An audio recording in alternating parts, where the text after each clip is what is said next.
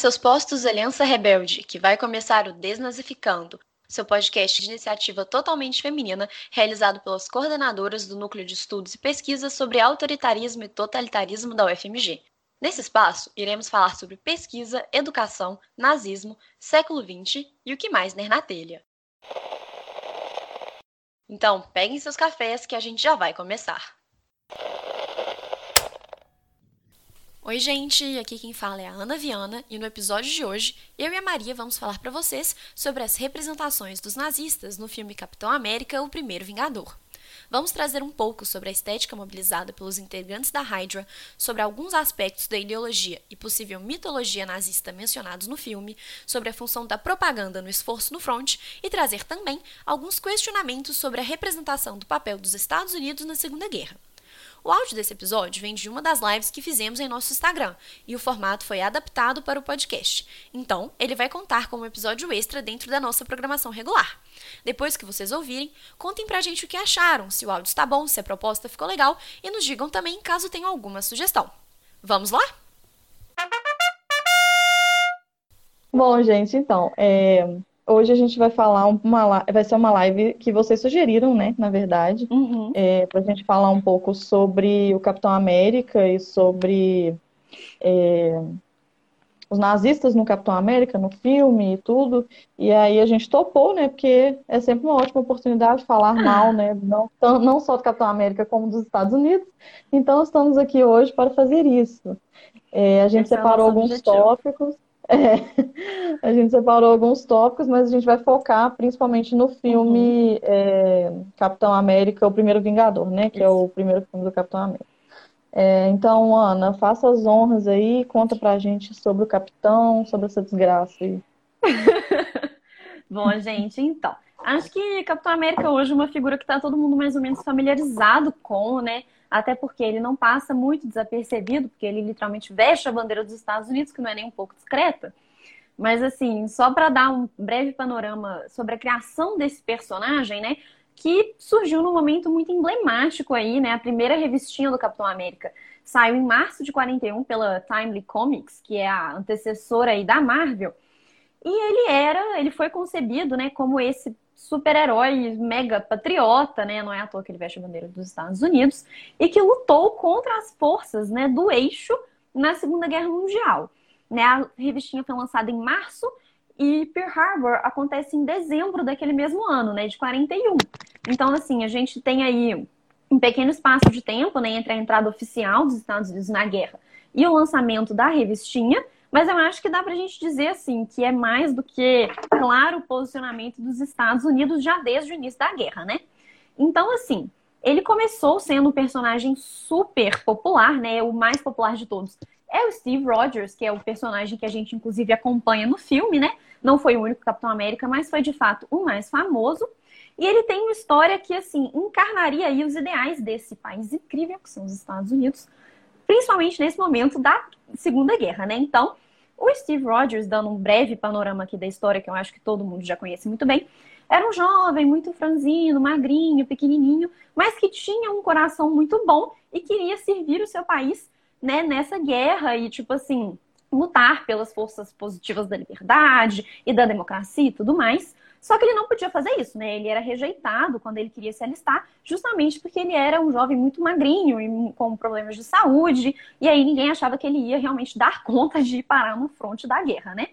Eis que surge aí a oportunidade de ouro para o Steve Rogers quando o Abraham Erskine, eu não sei se eu sei falar direito o sobrenome do cientista aqui, era alemão, inclusive, né? Fugiu para os Estados Unidos, tal qual Hannah Arendt, quando a guerra começou, porque não estava interessado em lidar com os nazistas, oferece para ele essa oportunidade de se tornar um super soldado e de é, servir o seu país, né? E aí ele então, né, recebe lá o soro, que seria o soro do super soldado, e pode lutar contra as forças do mal e ajudar o seu país a ganhar a guerra, né? Então é basicamente essa a premissa. Né? Então, assim, um breve panorama eu acho que é mais importante é isso. E assim, é, vale ressaltar, né, que a gente vai falar aqui, como a Maria falou, sobre representações. Não é à toa, né, que as coisas são representadas como são, não só no filme do Capitão América, como em absolutamente todos os lugares, né? Então, assim, é uma coisa que a gente tem que ter em mente aqui. Se o Capitão América, né, mais até do que os outros super-heróis, representa todos esses ideais dos Estados Unidos, é claro que os nazistas são representados também de uma forma condizente com isso, né? Bom, gente, então, a gente pensou em alguns tópicos aqui para abordar essa, essa forma de representação, né? É, e aí, assim, é, vou falar assim rapidinho sobre cada um deles, mas aí a gente vai falar sobre cada um individualmente, né? É, eu pensei da gente falar sobre essa questão do ocultismo, né, dessa mitologia uhum. que aparece no filme, né, de, de, de como que os nazistas estão ligando com uma, uma espécie de culto, né, tipo uma seita. Uhum. É, né, muito, muito bizarro. Uma é. outra coisa que a gente vai falar é sobre essa relação que é criada no filme, que também nos quadrinhos também dá para perceber, né, que essa relação entre Estados Unidos e Alemanha, né, como duas coisas muito opostas, meio que uhum. civilização e barbárie, assim, né? Sim, e sim. Uma outra coisa também é os estereótipos que são usados no filme, uhum. do nosso imaginário popular do que, que é o nazismo, né? Então, é, sobre a música do Wagner, a saudação, enfim, a gente vai falar sobre isso também. E um último aspecto é a, o papel da propaganda no esforço de guerra, porque isso também fica muito claro nesse filme, muito. com o papel do Steve Rogers assim que ele vira o Capitão América, né? uhum. né? Então, vamos começar falando aí sobre essa questão do ocultismo e essa mitologia nazista nórdica meio, hum. meio doida, meio culto, assim. Como que funciona isso no filme? Nossa senhora, vamos lá. É, então, gente, o filme já começa, né? Assim, é, não é a primeira cena do filme, literalmente, né? Porque a primeira cena do filme é eles achando o Capitão América lá preso no gelo, né? Mas a segunda cena do filme, logo depois que aparece lá, Capitão América, né? Primeiro Vingador, é, aparece já o Caveira Vermelha, né? Que, assim, não aparece 100% como Caveira Vermelha, mas já é o Caveira Vermelha. Porque ele tá com a máscara, né? Que é o Johann Schmidt. Indo atrás do Tesseract. Que, como hoje todos nós sabemos, é uma joia do infinito. Todo aquele rolê do Thanos, que a gente, inclusive, já falou aqui, não é mesmo? Está no GTV para quem quiser assistir. É, ele já começa, então, procurando isso e já dá esse tom ele chega nesse. Ai, não sei explicar direito o que, que é, né? Um ambiente meio cavernoso, assim, né? Que tem um guarda lá, guardando o Tesseract, que eu tenho certeza que é o Filch de Harry Potter, porque eles são muito parecidos. É, mas muito. é, mas é. É ele mesmo? É, é, gente, é ele eu mesmo. fiquei, gente, eu acho que esse é o Filch. Eu tava vendo o filme com a minha mãe. É ele mesmo. Gente, esse é o Filch, então, com o Filch. Ótimo que eu posso chamar ele assim. né? E aí ele vai conversar com o Filch, né? Já tem uns soldados, o Caveira Vermelha chega lá um pouquinho depois. E aí ele fala, nossa, mas nós somos parecidos, né? O Caveira fala pro Field. E ele fica tipo, nós? Não mesmo. E ele fala, sim, nós somos. Porque o que os outros veem como superstição, nós sabemos que é ciência. Então, assim, isso já dá um tom de que o que ele vai querer fazer, né? Tipo assim, ele tá ali procurando uma, um símbolo, né, que era místico, que ele até se refere, né, ao Tesseract como o principal tesouro, né, principal joia do tesouro de Odin, né? Odin, né, todo mundo sabe, até pela Marvel né, que é um deus nórdico, né, tipo assim, e ele já dá esse tom então. Então ele está procurando uma coisa que remete a esse ideário, né, a essas ideias da mitologia nórdica. E não é à toa também que ele encontra, né, o baú com o Tesseract no centro de uma representação da Yggdrasil, que é tida como árvore da vida, né? Assim, onde vivem os deuses ali na mitologia nórdica, que a gente não vai entrar tanto. Mas aí já dá pra gente ter uma ideia de que sim, ele está fazendo uma referência clara ali a todos esses elementos né, de uma mitologia nórdica, que é de onde então os arianos é, descenderiam, né? Eles seriam descendentes de povos do norte, povos nórdicos. Né? E bom, para trazer aqui para um pano mais do nosso mundo, menos da Marvel, né? Eu acho que assim, a gente pode dizer que isso era sim um componente, né, dentro da ideologia nazista. Alguns membros do partido, né, membros do alto escalão, até inclusive Rosenberg, né, que é o cara que eu estudo, eles estudavam isso e faziam parte de sociedades, né, que tinham como objetivo estudar essas mitologias, estudar essas práticas religiosas, como a Sociedade Thule, né, que é um exemplo que o Rosenberg participava, que começou como um grupo de estudos da antiguidade alemã, então, já fazendo aí realmente uma referência a algo que seria uma ascendência desse povo germânico, né? E que então estudava essas práticas, estudava essas ideias, essas mitologias. Mas eu acho que é muito importante a gente ter em mente também que bom, ok, eles estudavam os negócios meio místicos e tal, e a gente vira e mexe vê, né, a galera falando de um, um setor ali da burocracia nazista que se ocuparia de ciências ocultas, isso é muito comum também. E assim, bom, se o Rosenberg fez parte disso, né, e eu não sei em qual medida o Hitler também poderia ter participado disso, mas isso era um componente, né, principalmente nessa ideia Volkisch, né, que seria aí de um folclore meio germânico, antigo. Isso não quer dizer também que essas pessoas eram malucas, que eu acho que é um ponto que a gente tem que deixar claro, porque eles retratam no filme, assim, principalmente, né, os dois personagens principais ali, que é o São Caveira e o Dr. Zola, né, que é o cientista que acompanha ele em toda essa jornada dele aí nas forças místicas do mundo, né? Tipo assim. É... Mas eles não são malucos, né? Apesar dessa representação. E eu acho que pegando pro nosso lado também, né? Todos nós, em alguma medida, lidamos com coisas que não têm comprovação científica, como, por exemplo, signos, não é mesmo? A gente fala e ainda assim, né, quer dizer, não tem comprovação científica, mas é uma coisa que a gente traz para a nossa vida, para o nosso cotidiano, sem contar as inúmeras religiões, né? Então, assim, nós não somos, nós não nos consideramos menos racionais por isso. Então, né, porque os nazistas o seriam. Então, eu acho que esse é um primeiro ponto que é muito importante a gente ter em mente, né? E esses grupos, né, por exemplo, a Sociedade de Túlio, eles também propagavam é, coisas, ideias, né, antirrepublicanas, antissemitas. Então, não era só um grupo de estudos mitológicos, não é a mesma coisa que você sentar e ler Percy Jackson com seus amigos, sabe? Não era uma coisa politicamente desinteressada, que eu acho que é um ponto muito importante da gente deixar claro aqui também. Mas, acima de tudo, é não estereotipar essa galera como se eles fossem malucos só por causa disso, né? É, eu acho que é interessante pensar isso, porque essa primeira cena passa na, é na Noruega, né, em 1942. Isso. E aí, assim que chega o povo da Hydra, né, uhum. eles já estão usando as roupas, que é uma estética é, 100% fazendo referência aos membros da SS, que é a tropa de elite do Himmler. Né? E isso uhum. é uma uhum. coisa que se repete ao longo do filme inteiro, né? A, não só a vestimenta, como outras coisas que a gente vai falar mais para frente, uhum. que existe uma referência, inclusive, direta a esses nazistas específicos. É, acho que é uma coisa muito caricatural que passa no filme todo, essa referência, assim, realmente do nosso imaginário, né, do que, que é a SS. Então, ele tá lá com né, o, o casaco comprido, a bota, o coturno, o negócio na cabeça, não sei o que e tal. Ele chega num carro que tem o, o negócio da rádio. da né? rádio, assim, vermelho, é, né? Ridículo. E aí, tipo, como a Ana falou, essa coisa da lenda do, do Tesseract, né, do Tesseract, é vista como uma ciência por esses, por esses membros da uhum. Hydra, né? É, e uma referência, como, como a Ana já falou, esses valores que os nazistas, um, um, setor dos nazistas realmente acreditava e tentava trabalhar em cima, né? E aí é interessante que logo nesse primeiro momento, o Schmidt, que né, é o Caveira, ele fala, inclusive, né, Schmidt, né? Tipo assim, é, o nome mais assim, né, do nosso imaginário Nossa, do nome nazista. 100%, Schmidt. só seria pior se ele chamasse Hans. É. Porque aí você fala Hans Schmidt ia ser assim. Exatamente. Exatamente. E aí, logo nesse primeiro momento, ele já fala assim: ah, de novo, o Führer está catando bugigangas no deserto, né? Ou seja, o Führer está encontrando coisas preciosas que foram perdidas ao longo da história e que estão sendo trazidas agora. E aí, o, o Filch alerta para ele, né, que esse poder uhum. não é um poder para ele brincar, né? Isso não é um poder do Tesseract, né? Não é um poder uhum. para homens ordinários, e ele fala exatamente, né? Porque ele não se considera um homem ordinário, né? E ao longo do filme vai mostrando isso, que ele não se enxerga como um homem qualquer, muito pelo contrário, ele é o escolhido, né? Por isso que ele que vai conseguir fazer isso. É, isso é algo que fica muito presente ao longo do filme, já mostrando um certo aspecto é, da ideologia racista do nacionalsocialismo, né? Que prevê essa superioridade dos arianos, mas também, por outro lado, é um recurso muito comum dentro do universo da Marvel. Porque, como a gente sabe, por exemplo, o Thanos, como a gente já falou na live, né? Ele também tinha essa noção de que ele era o escolhido, né? Por isso que ele que tinha que fazer o trabalho de, de destruir o mundo para criar um novo, porque Exatamente. ele era o único que conseguiria fazer isso.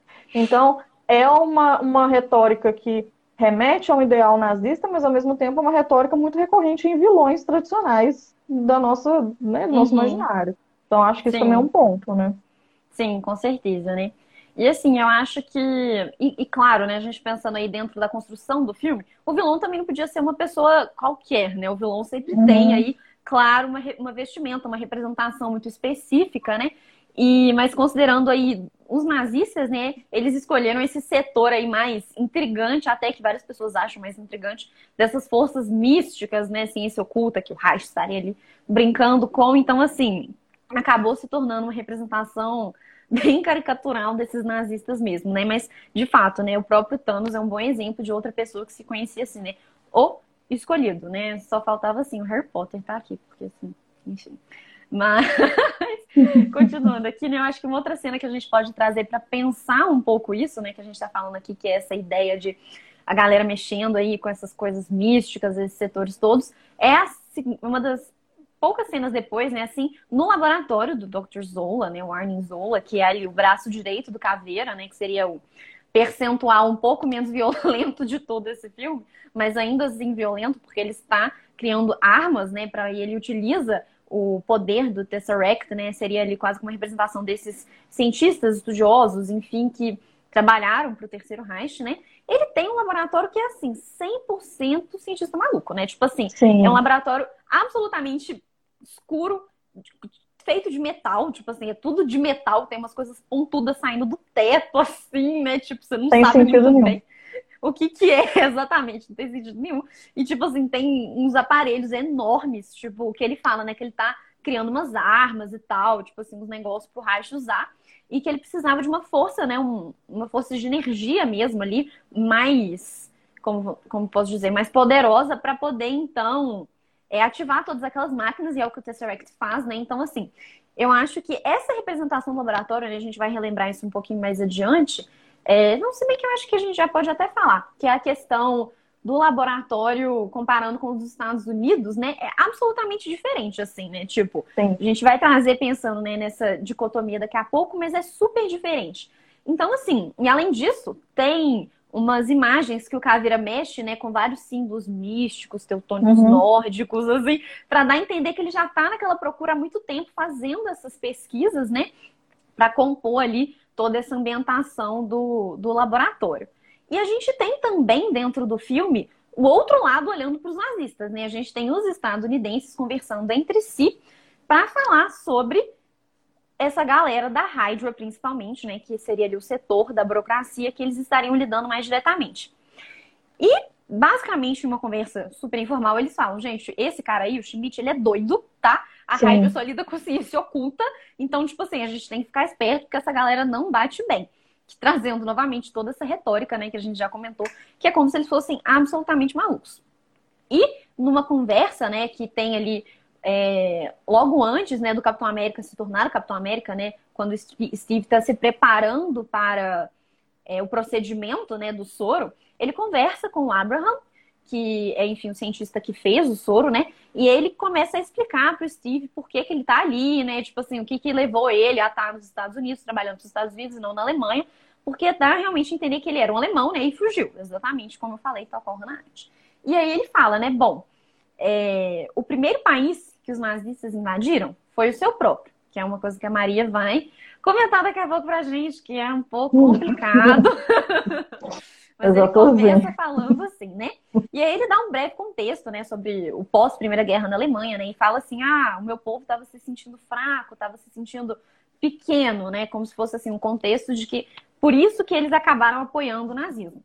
E aí ele diz que o Hitler o procurou, né, para poder fazer os soldados alemães serem mais fortes, em alusão ao soro. Só que ele não estava interessado, né? Ele fala assim: ah, eu não, não queria mexer com essa galera aí, não.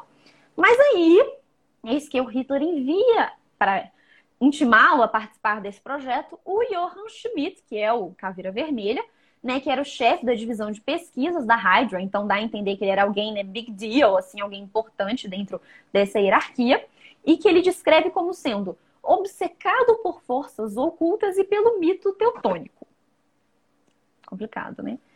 Então, assim, ele não vou nem falar mais nada, né? E aí ele fala isso do Schmidt, e ele fala assim: não, ele acreditava que existia na Terra um presente deixado pelos deuses Sim. e que deveria ser apropriado por um ser humano superior, né? um homem superior. E aí você pensa, bom, pois é, né? Complicado. Então, assim, ele já mostra ali, né, que o Schmidt acreditava de fato nesse ideal de pureza racial, de que existiria ali, então, um próximo patamar, né, realmente dessa evolução e que deveria ser liderado por um homem superior. Igual a Maria falou, quem é esse homem? Ele mesmo, né? É, e aí, e aí aqui eu acho que tem muitas coisas que a gente precisa falar, assim. Em primeiro lugar, uhum. é, é essa questão de que os nazistas invadiram a própria Alemanha. Né, de que o primeiro país que, o, que, o, que os nazistas invadiram foi o seu próprio. Isso é uma coisa muito complicada, mas é uma perspectiva curiosa, assim, é, porque uhum. ela segue uma narrativa que vem do pós-guerra, no imediato pós-guerra, justamente porque existe uma compreensão de que para você estudar resistência, você precisa estudar o par resistência e ocupação. Né? Uhum. Então, quando você fala da resistência com R maiúsculo, está fazendo uma referência à resistência francesa, que foi ocupada pelo nacionalsocialismo, né? pela Alemanha. É, e, mas é muito engraçado você pensar nisso, porque é, os nazistas não ocuparam a Alemanha, de fato. Né? E isso, quando você diz que os nazistas ocuparam a Alemanha, tira uma carga de responsabilidade muito grande de quem efetivamente votou no partido nazista uhum. e da popularidade que Hitler e os nazistas tinham dentro da Alemanha, pelo menos num primeiro momento de governo, pelo menos até 1976, a popularidade dele era muito grande. Então, quando você diz assim, ah, é, a Alemanha foi, foi ocupada, dá a entender que é uma invasão, né? que é uma força externa que está sendo invadida. E não é isso, muito pelo contrário. São elementos germânicos e alemães que estão sendo mobilizados dentro da própria Alemanha. E o tratamento que o Hitler ofereceu para a Alemanha, com certeza não foi o mesmo tratamento que ele ofereceu para os países que ele de fato Nossa, ocupou, como a França, Polônia, né, uhum. Tchecoslováquia. Então, assim, é, é muito importante a gente pensar nisso e também pontuar aqui que os campos de extermínio, não sei se todo mundo sabe, mas não ficavam em território alemão. Então, isso também já é uma questão, né? Por exemplo, Auschwitz fica em uma parte da Polônia. Então, a gente precisa pensar nisso, assim, né? Nesse primeiro momento. Uma outra coisa é, que, que é isso, né? Ele fala assim, ah, porque o meu povo, depois da Primeira Guerra, estava enfraquecido, e aí o Hitler chegou com bandeiras e com símbolos, né? Fez um grande show é, meio que uma tentativa de justificar o apoio né, que o Hitler teve nesse primeiro momento, uhum. que também por si só já é um pouco complicado, né? Porque acho que é uma tentativa do filme de humanizar esse cientista como, como um alemão diferente desses é, outros nossa, alemães 100%. que estão lá, né? Então, 100%. assim, ele foi, um, ele foi um alemão que tinha uma consciência boa, uma consciência que estava né, ali entendendo né, o perigo, enquanto os outros alemães estavam lá, né, apenas aceitando essa, essa situação uhum. e, né, e compartilhando disso e tudo mais. É, e aí, logo depois, quando ele fala essa coisa da, da Raida, que a Ana comentou, né? De que tinha a mesma paixão por forças ocultas, mitos teutônicos e tal. Isso é uma coisa muito, muito problemática, né? Porque, assim, existe toda uma legião de pessoas que acredita e que prega realmente, né? Que o nazismo, e principalmente a SS, que a Raida está fazendo uma referência direta, né, a SS nesse, nesse filme, nada mais era do que uma seita, né, que pregava o ocultismo, né, com lendas e que eram ditas arianas, mas que na verdade não eram e tal. Então, assim, tem realmente muita gente que acredita nisso. Uhum. E nesse ocultismo da SS, né, isso é o que o, o, o personagem desse Escrine, Escrine, sei lá como é que fala, é esse, esse cientista Esca... lá, né? Eu, eu chamo ele de Erskine, mas eu não sei se é. tá não. É, sei lá, esse Erskine. Abraham, o Abraham. O Abraham, é, é, na hora que, que ele fala isso, nesse né, ocultismo, os nazistas eles seriam é, homens superiores que poderiam conquistar o poder que existe na Terra que foi deixado por Deus, né? Que foi o que a Ana uhum. comentou. É, então, existiriam forças ocultas, poderes divinos que foram deixados, somente um homem superior, e aí também já uma outra referência a uma coisa que está no nosso imaginário popular, né? porque esse homem superior é uma referência direta ao Ubermensch do Nietzsche, que também é tido né, como o pai da ideologia nazista, coitado, né? Tipo assim, foi lá, né? Tá sendo, né? Se revirando no túmulo pensando nisso. Mas é uma coisa que o filme joga de maneira totalmente responsável, mas que está dentro do nosso, do nosso imaginário, né? E eu acho que é importante a gente pensar que, assim, é, a gente precisa ter cuidado com esse tipo de afirmação, porque principalmente uhum. quando ele fala que, assim, o Hitler estava usando essas teorias para inspirar os seus seguidores, enquanto o Schmidt não pensa que aquilo é uma fantasia, o Schmidt, né, o Caveira, de fato acredita nisso, uhum. ele está fazendo uma diferenciação, né? Então, o Hitler Sim. seria um grande manipulador que tem consciência de que essas coisas são mentiras, enquanto uhum. Schmidt, de fato, é um iludido que acredita nessas ideologias, nessa, nessa coisa teutônica doida e tal. É, mas aí, assim, existe mesmo essa mitologia, esse ocultismo que eles estão falando, então, assim, uhum. assim, de acordo com o próprio Himmler, né, que é o, o, grande né, organizador da SS, né, o grande, a pessoa que tinha maior influência lá dentro do Partido Nazista até o final da guerra, não, não existia. Né? O que existia era uma visão é, orgânica e holística da sociedade, no sentido de que era possível compreender e aprender a sociedade como um todo. Sim. Então, o que o nazismo tinha era muito mais uma visão de é, tentar trazer de volta um passado muito, muito anterior, né? Quase um estado Sim. de natureza. Acho que a gente já falou isso aqui em outras lives, né? É quase uma uma referência ao momento antes de tudo virar uhum. uma sociedade mesmo, né? Então o povo germânico vivia dentro de uma, de uma comunidade de pessoas que se entendiam e que papai que tinha contato direto com a natureza, contato direto com a sua própria divindade, porque a divindade também não é vista como uma coisa vinda de Deus, né, de um Sim. Deus exterior e tudo. Então assim, é claro que existia é, algumas pessoas, né, que, que seguiam uma certa tentativa de fazer um, um, paganismo, né, um mito pagão ali, até o Himmler tinha um pouco uma, essa pegada, uhum. mas eu acho que é importante a gente, porque, porque tinha essa coisa né, da SS de tentar retomar é, rituais fúnebres, né, sim, retirar sim. os feriados cristãos e colocar feriados que eram considerados né, anteriores, né, do paganismo e tudo, mas eu acho que é importante que a gente não considere isso como uma coisa que venha de todos os nazistas ou sequer da maioria deles, assim, sim, né? Não, com certeza. É, muito pelo contrário, né? Não era um esoterismo, assim, né? Tipo, ah, todo mundo acreditava num mito esotérico, ritualístico, não sei o quê. Muito pelo contrário, né? É, eles acreditavam meio que no estado de natureza que veio antes da cristandade.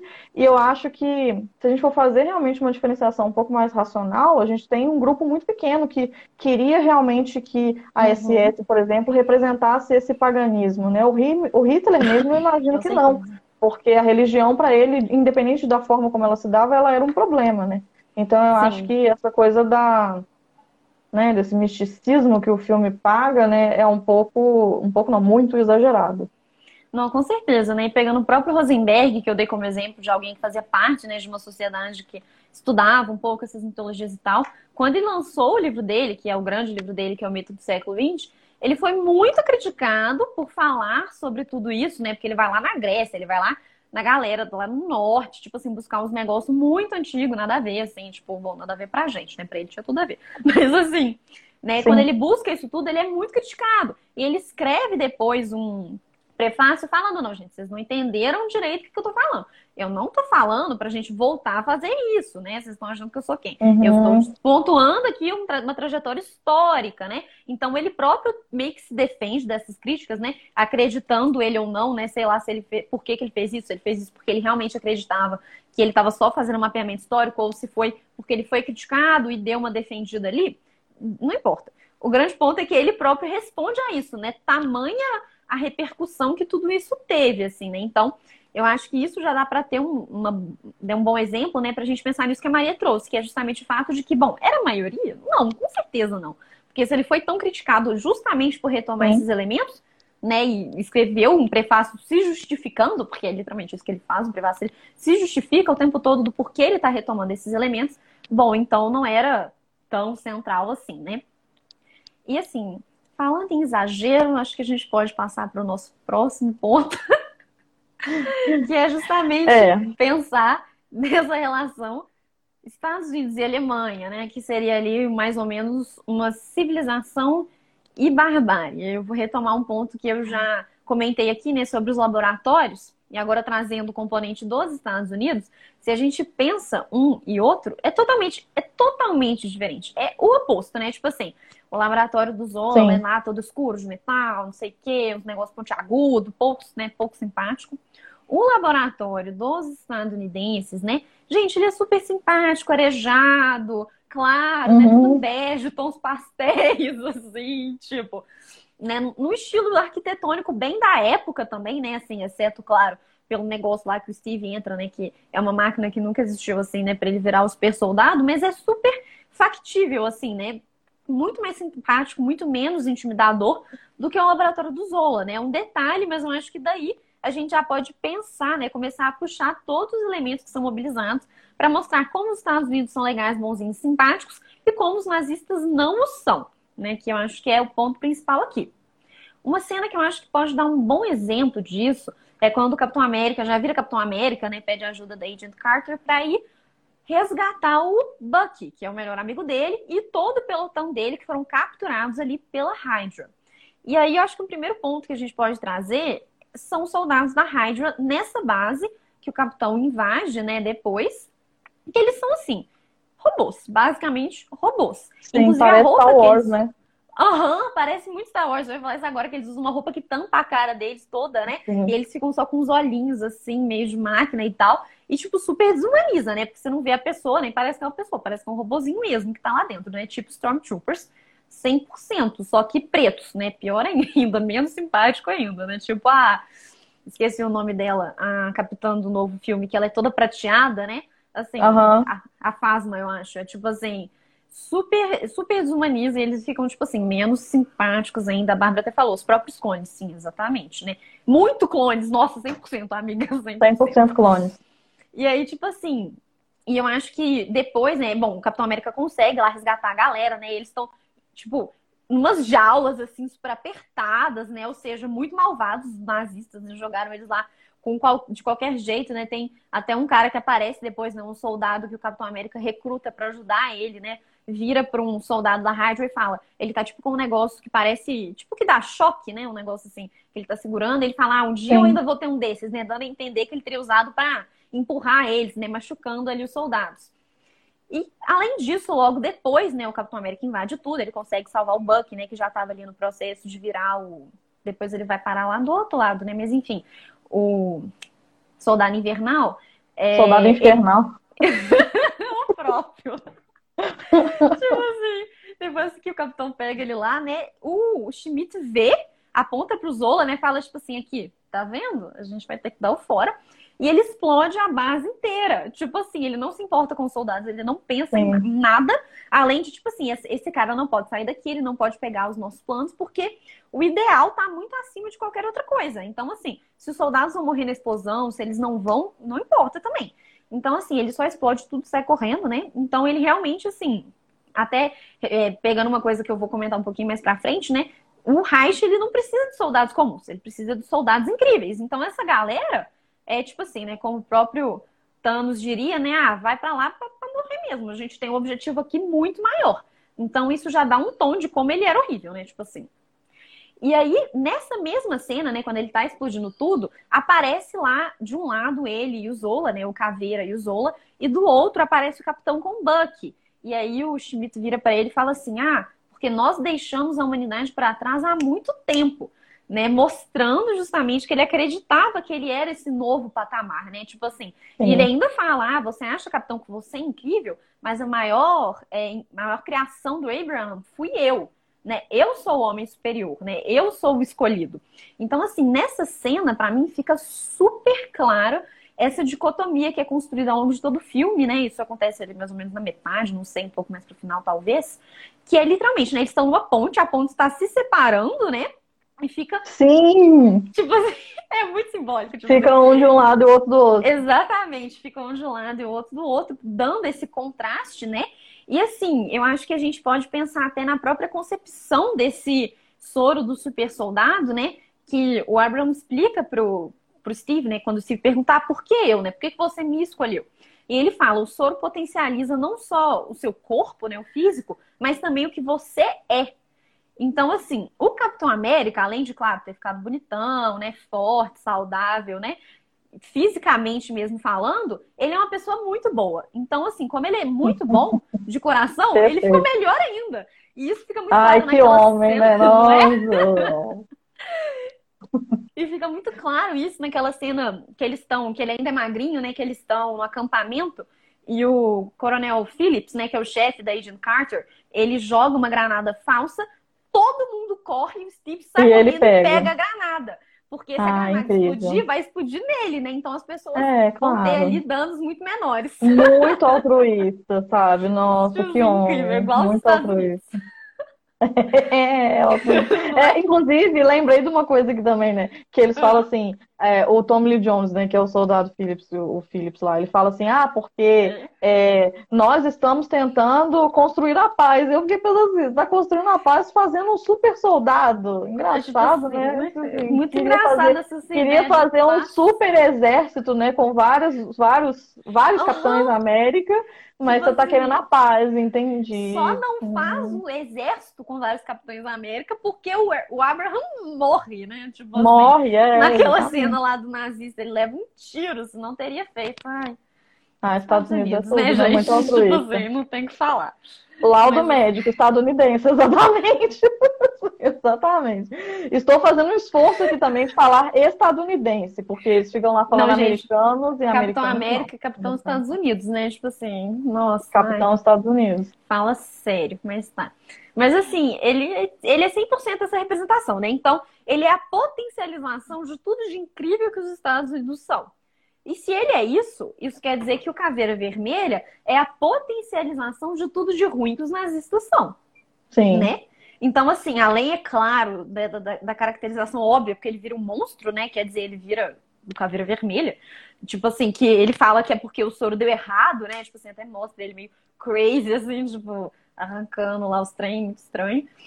É, além, é claro, dessa questão física, né? E o fato de que ele só usa roupa de couro, né? Igual o cara do Matrix, assim, já meio com uma vibe meio assim, bad boy, né? Tipo, ele vira uhum. um monstro realmente, né? E aí ele seria, então, todos os ideais ruins do nazismo, né? Supostamente, que o Capitão América estaria ali tentando combater. Então, assim, eu acho que isso essa cena para mim é, tipo assim, super significativa, né? Porque aí o Capitão América fica, tipo assim, ah, lindo, incrível, e o Caveira fica, tipo assim, lixo péssimo, né? Então eu acho que é muito. É, isso, inclusive, né? você falou dos, dos prisioneiros também, uhum. essa dicotomia de quando o, o Zola é preso pelos Estados Unidos, né? Exatamente. Porque enquanto os prisioneiros lá do batalhão do Buck são tão numas jaulas, né? Tem, tipo, tem vários uhum. na mesma jaula, sem comida, sem água, não sei o quê, no escuro, parará, com um monte de guarda olhando, não sei o quê. Quando o Zola é preso, ele vai para uma cela que só tem ele, que tem uma cama, e eles ainda vão. É, então, ainda comida, dá um, né? Uma tipo, comida, um filé, tipo assim, um pedaço de filé, tipo, super, né? High profile, assim, nossa, isso aqui é muito raro, mas eu estou dando para você. Ou é, seja, os Estados Unidos têm um tratamento humanitário com os prisioneiros de guerra, enquanto a Alemanha, né, os nazistas não têm. Assim, né? E isso é uma coisa muito complicada, porque é uma narrativa que perdurou durante o pós-guerra, né? Porque. É, os nazistas foram julgados por isso também, né, pelo tratamento dispensado aos prisioneiros de guerra, enquanto né, os Estados Unidos não foi julgado por isso, porque eles são incríveis e maravilhosos, né. Então, é, é isso, né.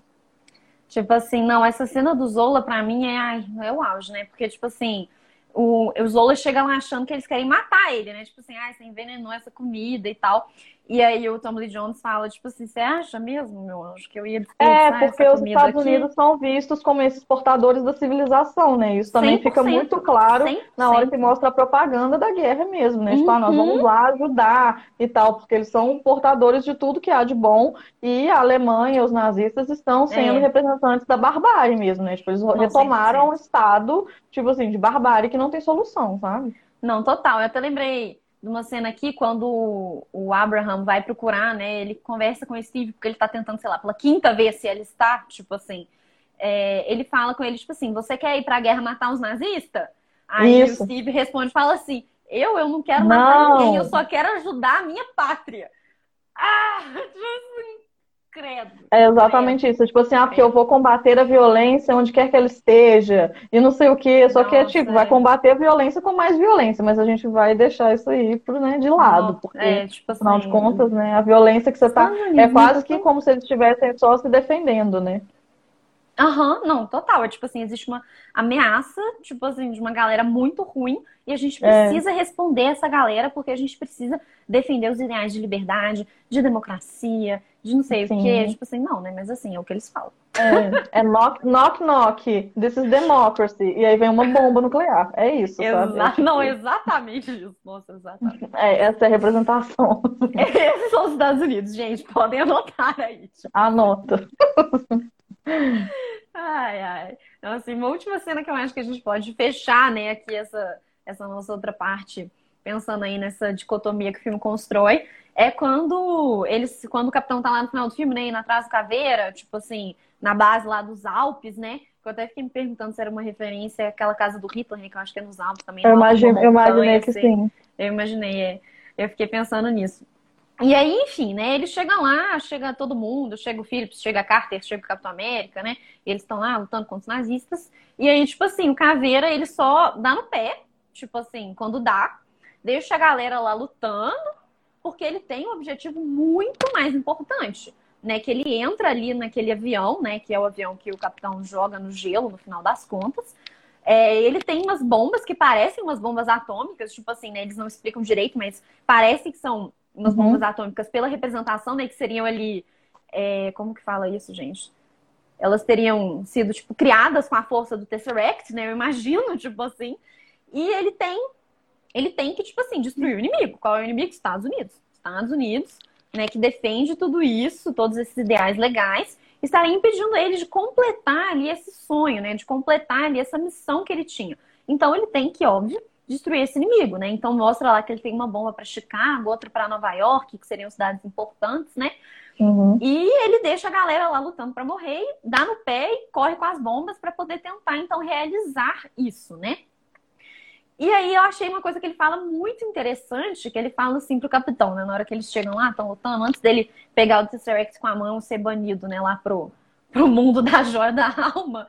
Ele fala assim pro capitão, você acha que luta uma guerra de nações, mas eu vi o futuro e não há bandeiras. E eu achei isso, assim, muito curioso para sair, né? Justamente nesse momento do filme, da boca do Caveira Vermelha. Eu achei, assim, muito pontual. É, porque eu acho que é uma referência que ele está fazendo ali ao próprio futuro da Alemanha nazista, né? Uhum. Porque dá a entender que a Hydra meio que saiu, né, do nazismo, tipo, era uma, era uma vertente dentro do nazismo, e aí eles saíram, né? Tanto é que ele fala que é, eles querem fugir da sombra do Hitler e tal. Exatamente. E aí, pensando nessa questão da mitologia, desse ocultismo que o, o Schmidt fala, né? E que o Schmidt fala também que. O, o Schmidt não, né? O Zola fala que o Schmidt quer o mundo, né? Que o alvo era, uhum. era qualquer lugar e tal. É, é meio que a Hydra não representava a Alemanha, representava, na verdade, um projeto de mundo, né? Um projeto Sim. bem totalitário no sentido de, né, de total, total é, controle das coisas e absorção, né, das coisas, assim, né?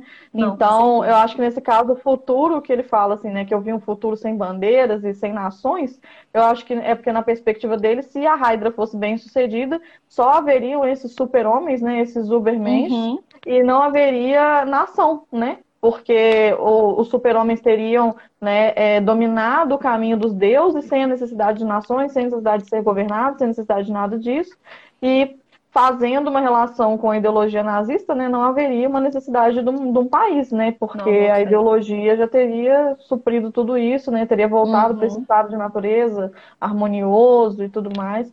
Então, eu acho que é realmente uma colocação interessante pra, nessa parte, assim, né. Sim, me chamou muita atenção mesmo, assim, uma coisa que eu acho que fica muito clara, né, que você falou, assim, que eles teriam dominado o mundo, é assim, né, o filme inteiro é essa síndrome de Pink e o cérebro, né, que Sim. nós vamos fazer hoje, Pink? Nós vamos dominar o mundo o tempo inteiro, né? Tipo assim. É, mas também é, uma, é um artifício muito recorrente nos vilões, né? muito, né? Muito, só, que, não, só que sendo mobilizados nos nazistas tem um aspecto muito, muito caricato, né? né é, uma coisa que eu queria só comentar aqui rapidinho, para a gente poder passar para a parte do, da, da, propaganda, que eu acho que é mais importante, vou pular uhum. um pedacinho aqui é, são esses estereótipos que a gente tem do imaginário popular, né, que eu comentei, né? uhum. né? Então, na cena que, que, que mostra né, o Caveira mostrando o avanço das pesquisas deles para os outros nazistas e tal, né? É, a música que está tocando no fundo do laboratório é uma música do Wagner, né? Que também é uhum. é conhecido no nosso imaginário popular como música oficial dos nazistas, né? Tipo, Hitler uhum. gostava muito dele, né? Então acho que o filme ele joga o tempo todo com esses estereótipos pré-concebidos que a gente tem de nazismo. Uhum, e aí numa outra, numa outra, nessa mesma cena, na verdade, né? Numa outra, nessa mesma cena, é, ele está apresentando a, a ele está conversando com outros três nazistas e aí eles estão falando que, que o Führer não aguenta mais esperar e que não sei o que, tá, tá, tá. E é muito curioso, porque nessa cena, é, os três nazistas que estão andando junto com o Schmidt são uma referência, inclusive muito visivelmente parecidos com o secto mais próximo do Hitler, né? Que é uhum. o Goebbels, o, o Himmler e o Heinrich. Então, Sim. se vocês repararem, né, é, o, que tá, o que fala mais, né, fica falando mais assim, mais magrilinho é uma, é uma referência do Goebbels, o que tem um bigodinho é o Himmler, e o outro que tá lá mais novinho, lourinho, com o cabelinho puxado para trás é o uhum. Heinrich, que foi assassinado em Nossa, Praga em 1943, eu acho. É, e aí é muito, é muito curioso, né, tipo assim, porque é, é o, o uma referência ao secto do Hitler uhum. mais próximo, né, quem tinha efetivamente poder de decisão ali, é, e E ele tá lá falando, tipo assim, não, não tô nem aí, sabe? Eu vou fazer o que eu né? quiser, é. não sei o que. Doesn't matter, né? Tipo assim, é, tipo, não, não, não livro, eu faço o que eu quiser, só que falando com os três nazistas mais importantes uhum. do Terceiro Reich naquele momento. Inclusive, nós já fizemos posts sobre cada um desses três nazistas, tá no nosso Sim. feed, se vocês quiserem conferir. Podem conferir. não, essa cena pra mim é muito caricata, né? Até porque um último rápido comentário, na hora que ele, que ele mata os três, né, com a arma lá do Tesseract, na hora, os soldados que estão com ele fazem Hell Hydra, que é obviamente uhum. uma é, alusão ali ao Hell Hitler, né? Só que com as duas Sim. mãos. E ele dá uma olhadinha mãos, assim pro Ozola, porque ele não fala nada, né? Aí o Ozola fica assim e fala Hell Hydra, né? Como quem diz, melhor eu falar, Sim. que senão vou acabar do mesmo jeito, né? Tipo, quem não está comigo está contra mim. Isso é uma coisa que fica muito clara também, né? E eu acho muito interessante esse aspecto dele se colocar acima do Hitler, né? Que não é uma coisa que a gente vê tanto Assim, Sim. a gente não vê isso, tipo, não existem, como a Hannah Arendt fala, né, conspirações palacianas ali para tirar o Hitler do poder. E o Schmidt se vê como essa pessoa que é melhor do que o Hitler e que, tipo assim, teria que assumir esse lugar, né? Eu acho isso muito interessante também. Ah, uma coisa curiosa também que eu, que eu anotei aqui, que eu tinha esquecido, é, é quando, quando o Capitão América tá correndo atrás de um nazista lá, né, no meio da rua, uhum. não sei o quê, que aí até cai o menino dentro da água, não sei o ah, quê. É? é? que o nazista se mata com, com uma cápsula de cianureto dentro do uhum. dente, né? Isso também Sim. é uma referência a como na... muitos nazistas se mataram assim, de fato. Inclusive o Himmler Sim. se matou assim quando ele foi capturado pelos britânicos. Então isso também é uma coisa muito particular daquela época, né? Não, total. Tipo assim. E aí, bom, eu acho que dessa parte mais essencial é isso, assim, né? Tem aquela cena também que ele tá discursando lá para as tropas da Hydra, né? Que é literalmente um milhão de soldados iguais em formação uhum. militar. E que ele fala, né, que amanhã a Hydra vai dominar o mundo e que ela foi nascida para vencer nas asas das Valquírias. E aí, mais uma vez, a gente tem ali a mãozão, a mitologia nórdica, né? E eu acho que, assim, é muito clara a referência, né? Ele discursando ali, pensando Hitler discursando para aquele monte de gente, assim, igualzinho, arrumadinho e tal. Eu acho que é uma referência estética muito forte e que também é uma coisa que é muito viva, assim, né? Dentro do nosso imaginário. E agora, para falar finalmente sobre o lado mais incrível de toda essa história, que são os Estados a Unidos. propaganda! Nossa Senhora! A gente, vai, a é. gente vai falar aqui rapidinho e vamos abrir um, um espacinho para as perguntas aqui. Sim. Eu acho que é... só. Pode ah, falar. Amiga, pode falar. Pode falar. Não, só ia falar que aquela cena, né, que eles reproduzem no filme, só uma pontuação breve antes de você começar, que é o Capitão América dando um soco no Hitler, né, que foi o primeiro número da revistinha do Capitão América, né? A capa é justamente essa, que saiu lá em 41, é ele dando um soco no Hitler, e até aparecem umas crianças lendo a revistinha, né, no filme, né? Eles remontam, assim, essa, essa imagem que é muito... que marca muito a história do personagem, né?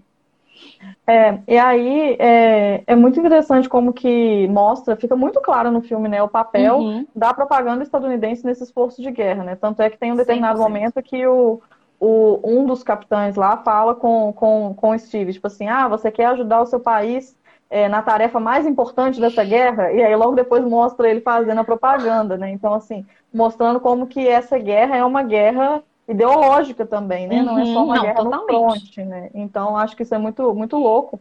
E eu acho que também fica muito claro quando eles mostram os cartazes, né? Porque eles usam cartazes da época, né? Para apresentar Sim. nesse momento, né? Tem aquele cartaz tradicional do I want you for the US Army, né? Com, com cara com o dedo assim, que é super é. clássico, Nossa, né? 100%. É, o do Enlist Now também, né? Todos uhum. esses cartazes da época são mobilizados nesse primeiro momento, né?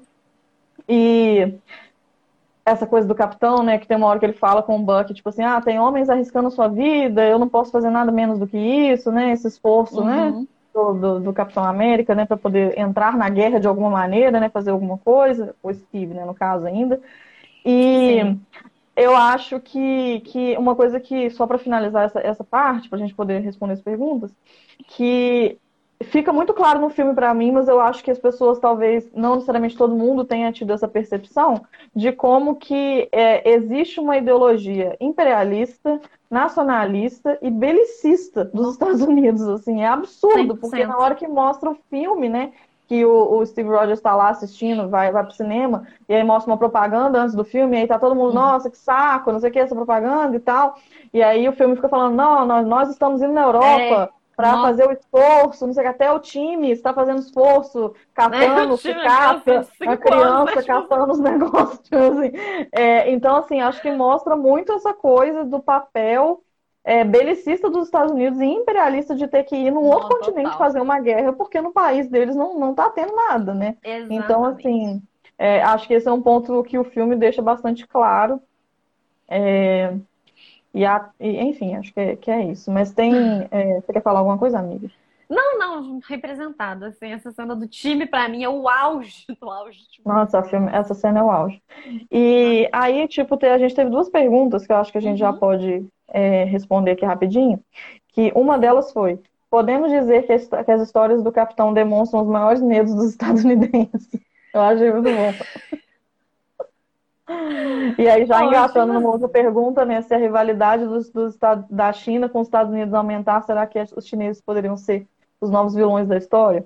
Não, eu é. acho que, assim, nessa coisa dos novos vilões, eu acho curioso, né? Porque a gente tá vendo um filme em que os vilões são os nazistas, né? Nesse uhum. momento. Mas é, o que a gente sabe é que, na verdade, o, o, imaginário estadunidense é muito perpassado pelos vilões comunistas, né? Até hoje. Sim, né? não, Então, total, União Soviética, comunismo e tal. E aí a China também não fica de fora dessa, né?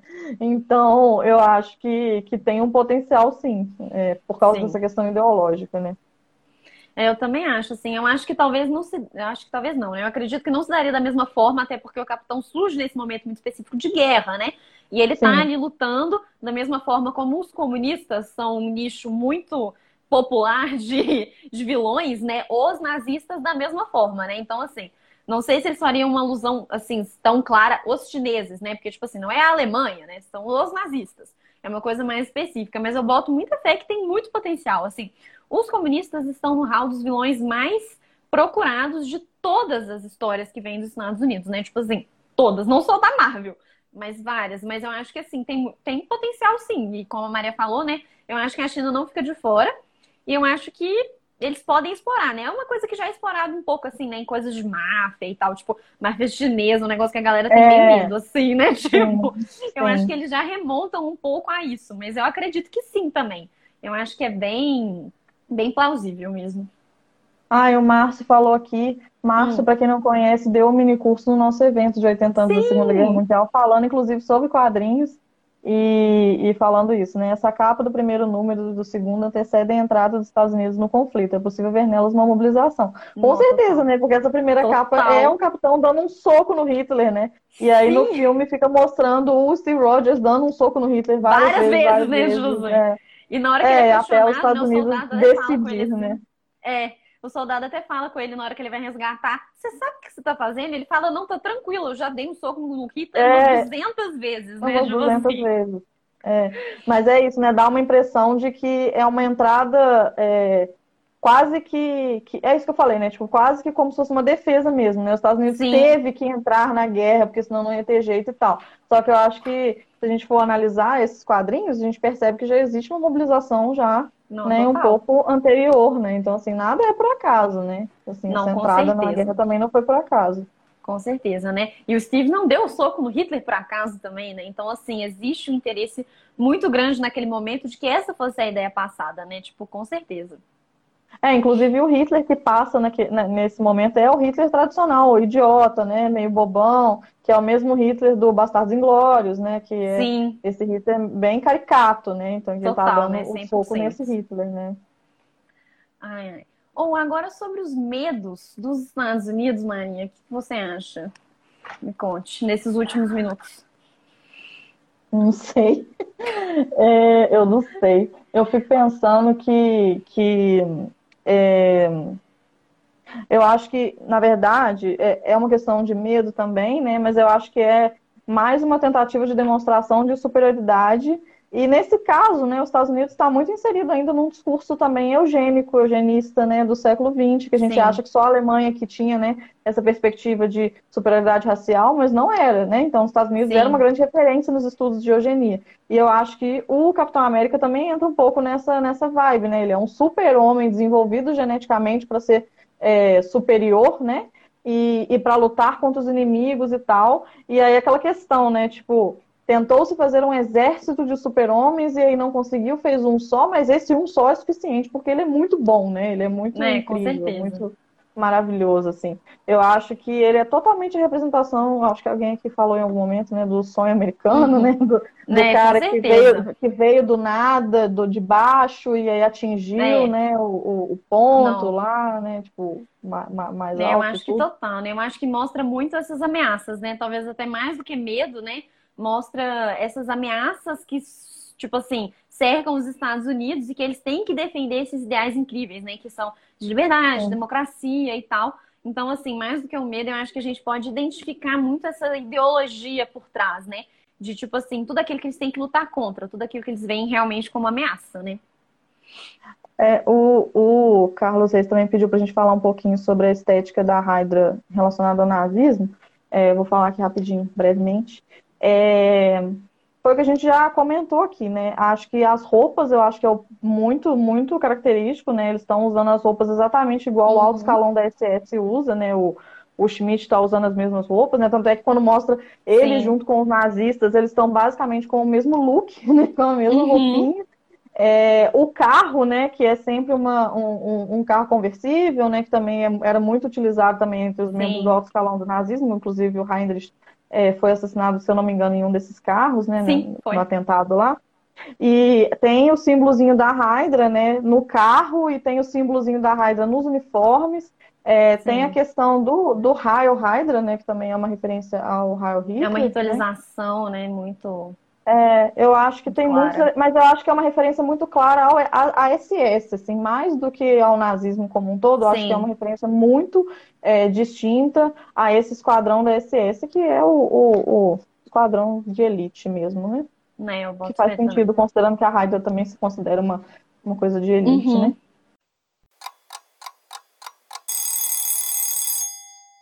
Mas bom, gente, só finalizando aqui muito rapidamente, Continuamos com lives toda semana, toda terça-feira, às 17 horas. Então, se vocês quiserem sugerir temas, é, estamos mais que abertas. Esse tema foi, foram vocês que sugeriram, né? A gente gostou muito uhum. de falar, porque sempre bom, né, vir aqui falar mal dos Estados Unidos, né? Para mim, um dos melhores passatempos que nós temos.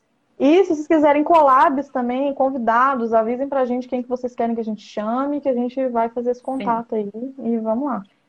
Com certeza, gente. Mandem pra gente sugestões, vamos seguir conversando que a gente adorou, né? Tá aqui, como a Maria já falou, que foi uma sugestão que foi dada. E é isso, semana que vem tem mais. É isso, gente. Muito obrigada pela audiência, pelas sugestões. Achei que foi incrível. Então, um beijo e até beijo, semana que vem, gente. Muito obrigada. Até.